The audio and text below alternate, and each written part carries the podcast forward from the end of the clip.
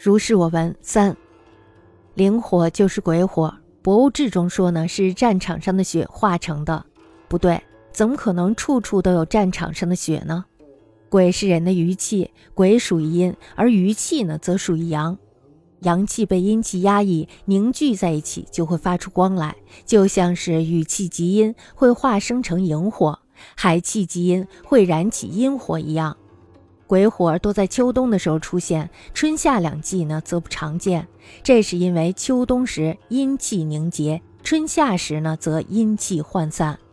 有人春夏时也看到了鬼火，那不是在幽闭的房子里，就是在废弃的院子里，亦或是深山幽谷中，这都是阴气经常聚集的地方。鬼火呢还多见于平原旷野中的荒草泥潭中。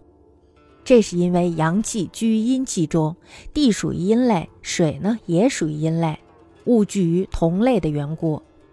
先兄秦胡曾和沈丰公老伯赶夜路，看到灵火高高的挂在树顶上，轻盈盈的，像是火炬一般。这是以前从来没有听说过的。李贺在诗里说：“多年老萧成木魅，笑声必活朝中起。”我疑心啊，可能他也见过这种怪异的景象。所以呢，才有了这种诗句。先兄见到的或许是木魅在作怪吧。临为鬼火，博物志为战血所成，非也。安得处处有战血哉？盖鬼者，人之余气也。鬼属阴，而余气则属阳。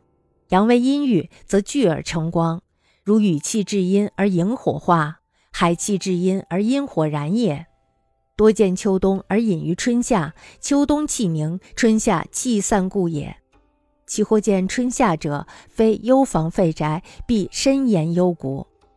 多在平原旷野，叟则巨如。